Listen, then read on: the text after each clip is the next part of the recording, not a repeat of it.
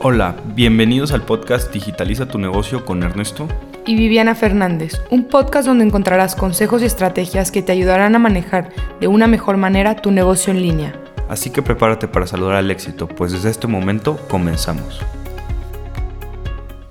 Hola, bienvenidos a nuestro cuarto episodio, Consejos para vender más por medio de Instagram.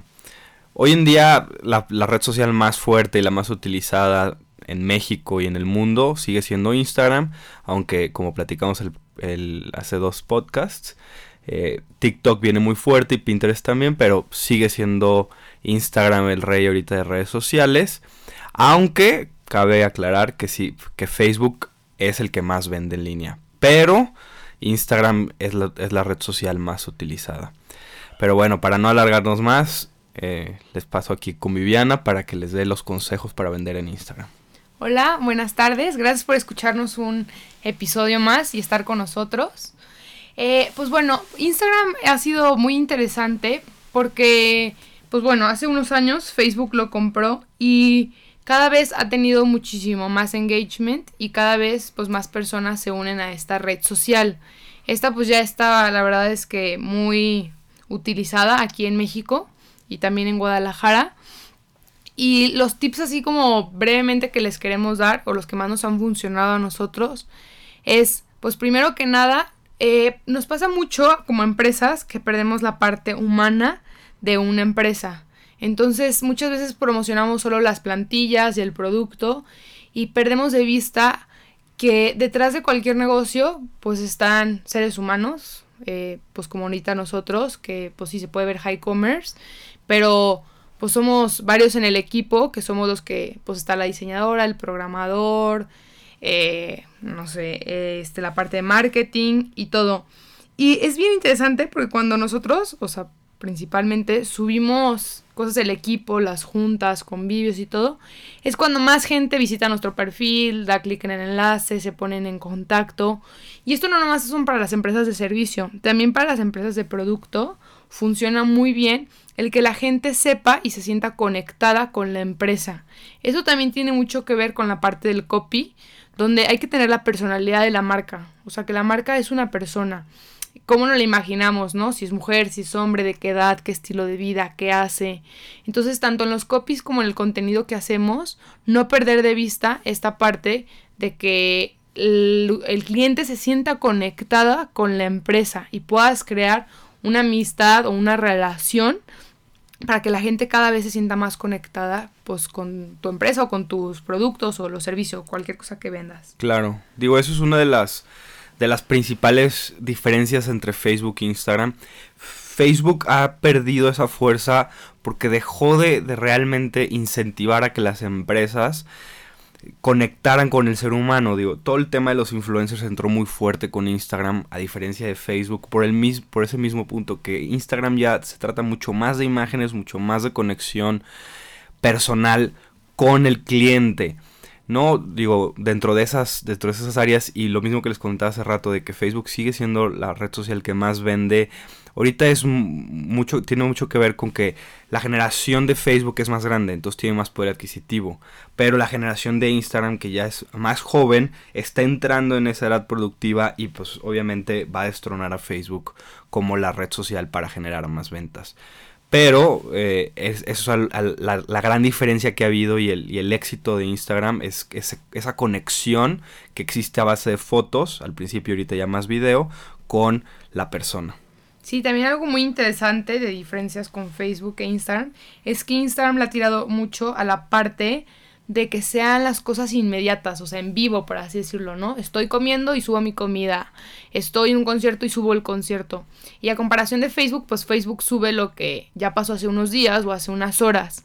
Entonces, como empresas no hay que perder de vista, pues también poner cuando vienen nuevos productos, cuando se está desarrollando o se está fabricando, no sé, el zapato o la ropa o lo que sea, para que la gente también es, pues a todos nos pasa, ¿no? Como en películas y todo, el ver behind the scenes, o saber qué hay detrás de. Entonces, pues poner, por ejemplo, si es una empresa mexicana, pues poner que están detrás, no sé, artesanos o gente que necesita más oportunidades y eso te ayuda como mucho a conectar. Eh, como un segundo punto y complementando lo que nos comentaba Ernesto es el tema de influencers. Hoy en día eh, pues han agarrado muchísima fuerza porque pues estos, estas personas son gente pues que tiene un estilo de vida muy parecido a nosotros, donde pues tiene una familia, tiene un trabajo, tiene eh, pues cualidades, tiene efectos y la gente se ha sentido muchísimo más conectada cuando una persona recomienda un producto. Cambia mucho cuando sale una publicidad y te dice, compra, no sé, el cargador para tu computadora, a que si alguien que es experto en tecnología te dice, oye, a mí me ha funcionado muy bien este cargador, por esto, esto y esto me ha durado. Y la verdad es que la confianza que te da o la credibilidad es totalmente diferente. Por eso es bien importante que trabajes en tu estrategia de Instagram con influencers que vayan al mercado al que tú quieres ir y que se especialicen en esa rama, porque no nomás es decir, trabajo con un influencer, ah, conozco a este, con este voy a trabajar. No, o sea, es saber que realmente sus seguidores sí son al mercado al que quieres llegar. Nos pasa con una empresa que, que bueno, venden zapatos y van este, dirigidos 100% a dama y nos ha pasado que llegan influencers que quieren colaborar con esta marca y pues la mayoría de sus seguidores son hombres. Entonces, desde ahí, cuando vayas a trabajar con un influencer, pedirle las métricas. Oye, ¿cuáles son tus seguidores? ¿De qué edad?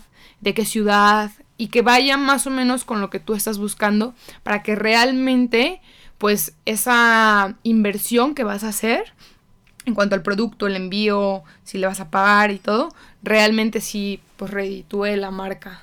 Así es, los influencers Digo, no es, no es algo muy, muy reciente, pero sí es algo que está agarrando mucha fuerza en México.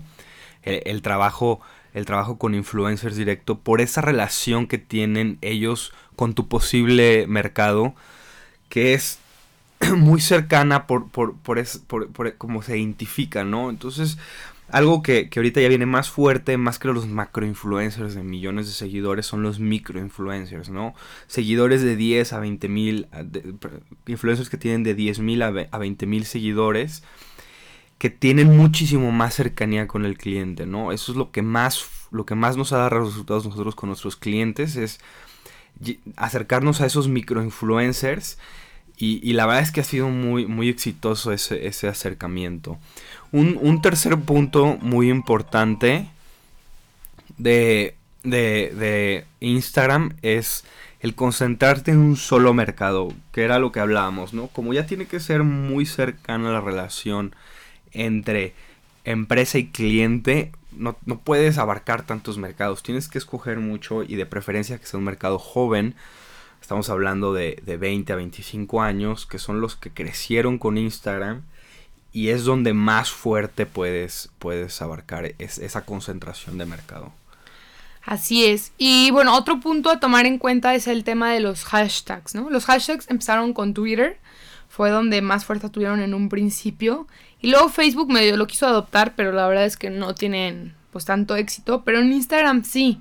Es bien interesante porque cuando tú haces una búsqueda, así como puedes buscar un usuario, eh, una cuenta o lo que sea, también puedes buscar por medio de hashtags. Y hasta me ha pasado con amigas y todo, que nos llevan un producto muy interesante. Les digo, oye, ¿cómo diste con esa empresa? No, pues es que en Instagram busqué el hashtag, no sé, globos en Guadalajara.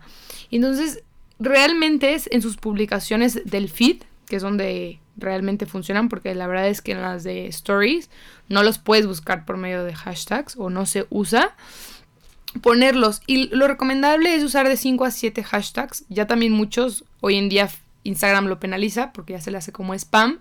Entonces buscar usar pocos y usar unos que no sean los típicos, porque hay unos que pues se usa a todo mundo, entonces para que aparezcas pues hay millones, ¿no? De publicaciones. Buscar los que realmente sí generan y sí tienen que ver pues con algo más especializado, ¿no? No, por ejemplo, no sé, si vendes micrófonos, no poner micrófonos o sea, poner micrófonos inalámbricos, poner un poquito más específicos para que pues la competencia de las publicaciones sea menor y la gente sí te pueda encontrar.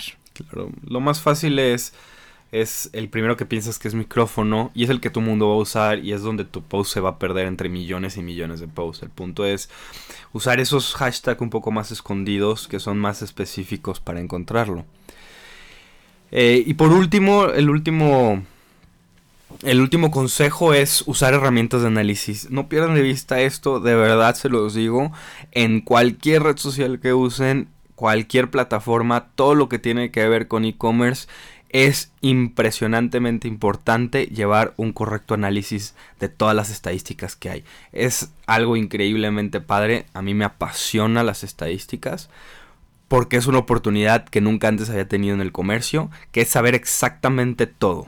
Todo puedes saber. Gente, eh, cuánta, en qué momento, a qué hora, qué producto, eh, cuál es su comportamiento, dónde se están trabando. Es de verdad, de verdad muy interesante todo el tema de estadísticas y no hay que perder de vista estar analizando constantemente todo lo que puedas. Así es. Y pues bueno, para los que no sepan cómo ver las estadísticas en Instagram, el primer requisito es que tiene que ser una cuenta profesional, o sea, comercial, no puede ser una cuenta personal. Ya que la, convertiste a esa cuenta, que es muy fácil, lo haces de la aplicación, te metes a mero arriba del, del perfil y ahí te dice la cantidad de visitas en los últimos 7 días y ahí te viene contenido, actividad y público. Tú desde ahí puedes ver, por ejemplo, de todos los stories que has subido, que han generado o de los posts en el feed. También puedes saber el público, que puedes saber la edad, eh, de dónde son y también pues si son hombres o mujeres, ¿no? Para saber realmente si tu publicidad que estás haciendo, ya sea orgánica o pagada, sí está generando al público al que quieres ir.